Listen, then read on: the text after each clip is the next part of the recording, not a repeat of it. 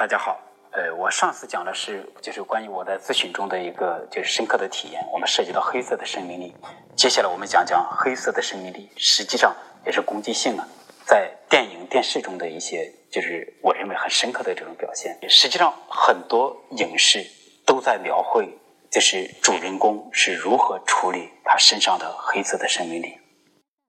呃，这里面就是就是呃比较好解读的，就是关于蜘蛛侠。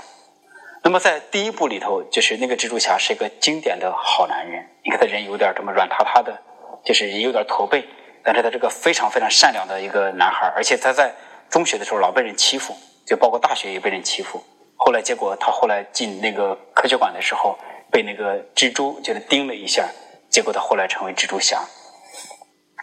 但是第一集仍然讲的这是一个，就算他具备超能力之后，他还是一个非常非常善良的孩子。呃，我不知道大家有没有这种感慨，特别是女性，就是说，第一部的那个蜘蛛侠，虽然他人很好，片子我觉得演的行云流水，感觉特别好，但是蜘蛛侠他自己缺乏魅力，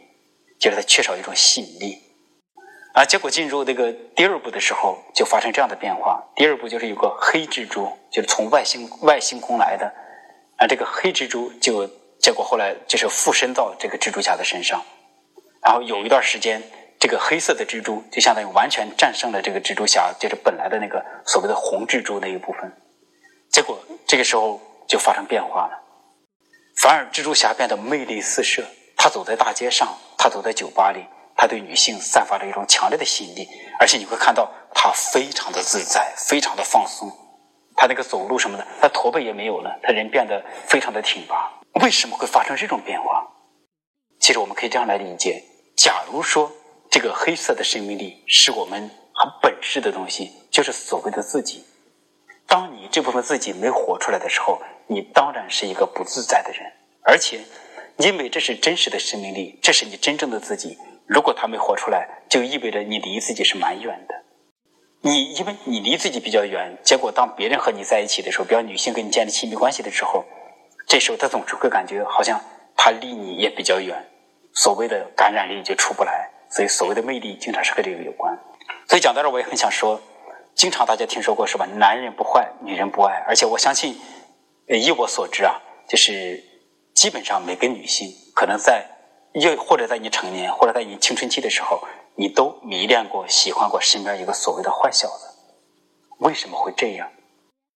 就是因为这个所谓的坏小子本身，它不仅是代表着一种。好像有些所谓的魅力的部分，其实他可能他们身上有一种很本质的东西，就是所谓的生命力本身。而假如一个人被所谓的好所控制，特别在中国文化之流，你就变成一个中国的所谓的好孩子，就是什么？就是经典的学习成绩好。但实际上，这种学习成绩好，也许就意味着让你远离了你的生命。那当然，这个我就稍微讲远了一点。我们再回到这个蜘蛛侠的这个电影上本身来。最后，这个又演的是这个蜘蛛侠又战胜了他这个黑蜘蛛，他又重新成为红蜘蛛。但是那个时候，你就发现他似乎又成为那个不够有魅力的那个人了。但关于蜘蛛侠呢，其实他讲的不是特别的深刻。而我觉得更为深刻的是，就是诺兰的那个蝙蝠侠的三部曲。呃，那么诺兰的这个蝙蝠侠三部曲，它真的是深入人心，而且大卖特卖，是非常非常火爆的电影。如果你没有用精神分析的视角去看诺兰的三部曲，你只是普通人看的话，你也会觉得它是个大片演的真好。但是如果你有具备那个精神分析的视角的话，你会发现变得很不同。就当你没有就是这个或者我今天讲的这个心理学的视角的时候，你就会觉得蝙蝠侠英雄呢，他总是要把这个城市或者人民。就是从灾难中救出来，而且蝙蝠侠还有这样的特点，他从来不杀人，无论对方多么邪恶，他都不会杀对方。似乎蝙蝠侠三部曲就是诺兰的这个，就是在讲了一个关于英雄的传奇故事。但是如果你懂心理学，特别是你懂精神分析的话，你会发现诺兰讲的实际上是这么一个故事。嗯，其实蜘蛛侠。就是演的是一个，就是委婉的表达了俄狄浦斯，呃，就是弗洛伊德讲的俄狄浦斯情节。因为就是弗洛伊德讲，男孩都想杀死爸爸和爸爸竞争妈妈，而你看这个，在这个蜘蛛侠和蝙蝠侠里头都有这样的事情，就是父亲或者类似于父亲这样的人死掉了，然后接着他们会成为英雄。就比方蜘蛛侠的话，是因为他是被叔叔和婶婶给收养的。结果他的叔叔被人杀死了。他的叔叔在死之前对他说了这么一句话：“能力越强，责任越大。”我当时看这个电影的时候，听到这句话，立马就觉得千斤重担就简直要落在自己身上，被压得很惨。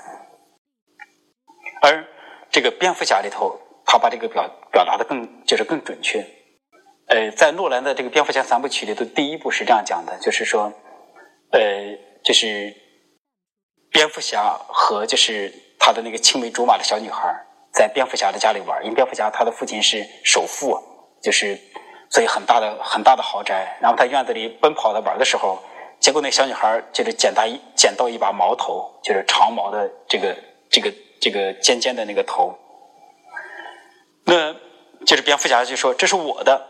那个那个小女孩说：“我捡到的。”这个蝙蝠侠就说：“因为你在我家发现的，所以当然是我的。”所以他一把把那个矛头从那小女孩的那个手上抢走了。那首先来讲讲矛头是个什么东西？矛头，你看它代表着杀戮，代表着攻击性。如果照弗洛伊德的野蛮的这个精神分析来讲，矛头就直接代表着男性的生殖器，就是所以这个矛头具备了性和攻击性的双重的象征。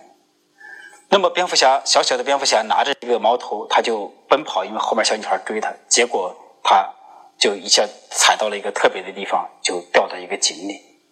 而那个井里，他掉到井里了之后，就无数的蝙蝠飞出，然后就把蝙蝠侠给吓着了。然后这个时候，其实接下来就演了这个蝙蝠侠和父亲的关系。这时候，我想再说一下，中国的电影处理的多数都是孩子和妈妈的关系，比方说“世上只有妈妈好”，妈妈再爱我一次。什么小蝌蚪找妈妈，包括麦兜的故事讲的都是和妈妈的关系，但是好莱坞的电影讲的多数都是和父亲的关系。就是你看这里面，就是蝙蝠侠的父亲是个是个什么人呢？首先非常豪富，而且他是个完美的父亲。他下到井里把蝙蝠侠救出来，而且他会非常有技巧的去安抚自己的儿子。然后就是接着电影又在讲，就是蝙蝠侠被安抚好之后，他们去那个。就是市中心去看，就是演出，坐的那个高架桥，就是高，其实就是城市里的高铁，也是他父亲建起来的。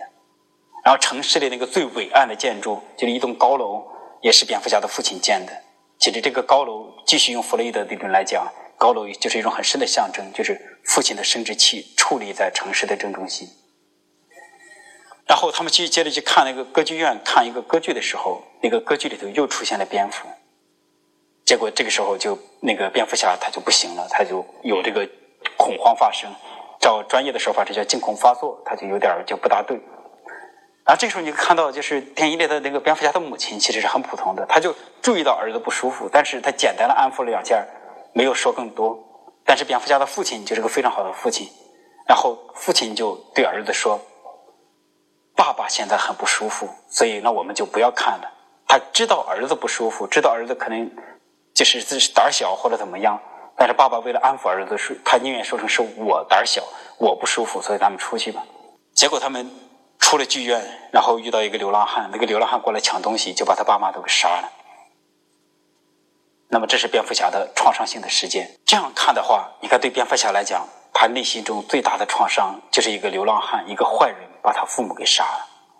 然后蝙蝠侠就是之后就开始流浪，满世界去。学各种各样的东西，他的说法是，他要去理解黑暗是什么，去和那些黑暗相处。似乎他就是要处理他的创伤，就是流浪汉把他父母杀了。但是，如果你们仔细看的话，你会发现诺兰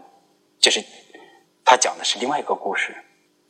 那么，蝙蝠侠有多次就是中毒，中毒之后他出现幻觉，在幻觉之下就会有蝙蝠，有各种各样的东西出来。照心理学来讲，假如这个流浪汉杀掉他父母，这是他最具创伤性、创伤性的事情。那么，就是他在幻觉中会经常看见那个流浪汉的脸或者那个流浪汉的身影。但是在他的幻觉之下，其实我仔细的看了那个电影，流浪汉一次都没出现过，出现的都是蝙蝠。那这意味着什么？接着继续用弗雷德的这个。呃，俄狄浦斯情节来解释，就是恋恋父恋母情节来解释，就是说，现实上是流浪汉把蝙蝠侠的父亲给杀的，但是在蝙蝠侠的潜意识里头，因为就是在他作为一个小男孩的时候，就是三岁到六岁之间，就是他想过就是要杀死自己的父亲和父亲竞争妈妈，结果就变成意识上是被流浪汉杀的，但在潜意识里头，他觉得是他把爸爸给杀死了。所以蝙蝠侠其实电影演的是蝙蝠侠如何处理他自己内心的黑暗，而且电影里很多地方很隐晦的表达了这一部分，比方说就是蝙蝠侠的那个家就是被烧掉，呃，蝙蝠侠其实好像非常轻松，他就把过去的房子都给拆了，他然后用自己的意愿来盖他的房子。其实这都是经常男，就是儿子和父亲之间的竞争。儿子似乎他不愿意在父亲的地盘上去争，就是去简单的去那个，就是继承父亲的财产。他似乎要把父亲的一切毁掉，他自己再来。因为这也是代表这种强烈的父亲和儿子之间的竞争。所以这样一来，我们就知道，蝙蝠侠其实演的不是一个所谓的英雄电影，他其实是演的一个内心具有攻击性，甚至你可以说内心具有邪恶。内心具有黑色生命力的这么一个男孩，他是如何处理他内在的攻击性？他演的是这样一个电影。那刚才我在电影里讲的就是电影视里的这个，就是如何处理这个黑色的攻击性。那我们再继续多讲一点，就延伸一点来讲，就是说，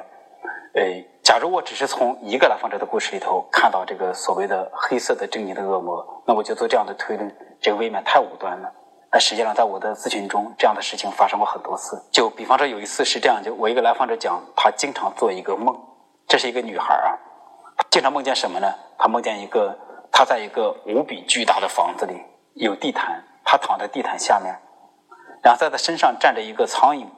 这只苍蝇呢有航母一样大，这个苍蝇就是黑色的，纯黑的，散发着金属的光泽。这个苍蝇既像是死的，又像是活的。这个苍蝇的脑袋紧紧的，就是苍蝇的眼睛紧紧的盯着他的脑袋，他被吓得一动都不敢动。他的感觉是，如果他一动，这个苍蝇就会一口就给我把他的头给吃掉。那么，这是我这个来访者的这个故事。那么，像类似这样的咨询的体验，就是说，其实，在来访者在来访者里头很多。其实，大家可以问问自己，就也许你这样的体验不一定有，但是在你的这个梦里头，也许你会经常梦见一个具有黑色的像恶魔一样的东西。比方我经常我我或过去的时候，我常做一个梦，就就是不叫常做一个梦，常做一类梦，经常梦见这个巨大的一个巨人，那个巨人也是像黑色的狰狞的恶魔一样的东西，他在摧毁世界。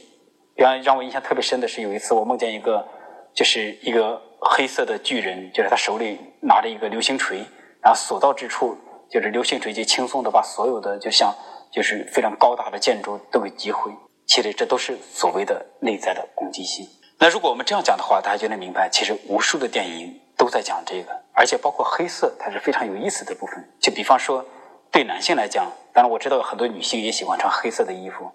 但是当男性如果身材还可以，如果你穿黑色的衣服的时候，你似乎就具备一种特别的魅力。那么这是从哪来？其实就是似乎这个黑色的衣服就在显示这个男人在展示他的黑色的攻击性。这个世界上道理经常是在讲，男人要做一个好男人，做一个善良的。但是我想很多人都体会过，就是我也见过很多这样的人，就是包括其实就有点像那个电影《老炮》里讲的故事。那么电影《老炮》讲了个什么故事呢？其实他讲的就是一个把攻击性活出来的男人。虽然他老了，他是个老迈的狮子，但是这个老狮子身上，他有身上有很强烈的这种雄性的部分，结果让他显得非常迷人。那我在现实中，就是我就是见过几个这样的男性，他们到五六，哪怕是五六十岁了，他们对女性仍然有致命的吸引力，就好像他们追女人的时候轻松简单，就可以和女性在一起。因为我们这样来理解，假如这个黑色的生命力就意味着，就是不仅是生命力，也是一种雄性的一种东西。那么一个男人必须把他活出来，你才能构成一个男人，是吗？如果一个男人你只是活的一个很善良的人。就是一个很好的人，你可能就意味着你是这样的。你没有没有把这个生命力活出来，那么你就不像是一个真正的雄性。所以这部分就是，如果你没有成为一个真正的雄性，你当然对就是女性就缺乏这样的吸引力。所以讲到这儿的话，我们会说，这世界的道理经常是这样。我们在第一层的道理上会看到，就是它经常是道德，就这个好和坏、黑和白，就是是和非，就好像很明很明确，我们知道该怎么生活。但是你稍稍稍往下一走，你会发现。好像有一个颠倒的世界，这个世界和我们所表面看到的世界非常不同。呃，所以大家都可能听过这么一句话，是吧？就是，呃，讲的其实讲的是哲学研究，包括对人性的探究，是是这样说的：你注视着深渊，深渊也来注视着你。当你没有知道深渊里头有什么的时候，当你往下看人性，经常会吓着你。但是我想对我来讲，我算是有幸，就是不仅是从理论上知道深渊是什么，也跳到深渊里。当然，对我来讲，跳到深渊里主要是探索自己的潜意识。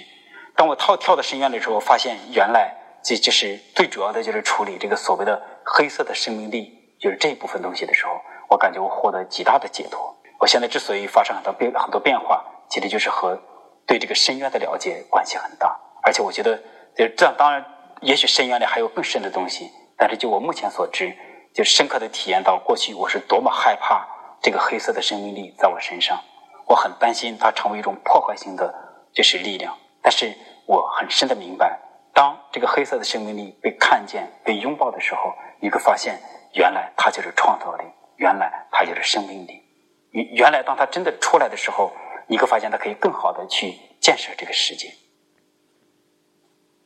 那我们。这是关于这个影视的这个黑色的生命力这部分，我们今天就先讲到这儿。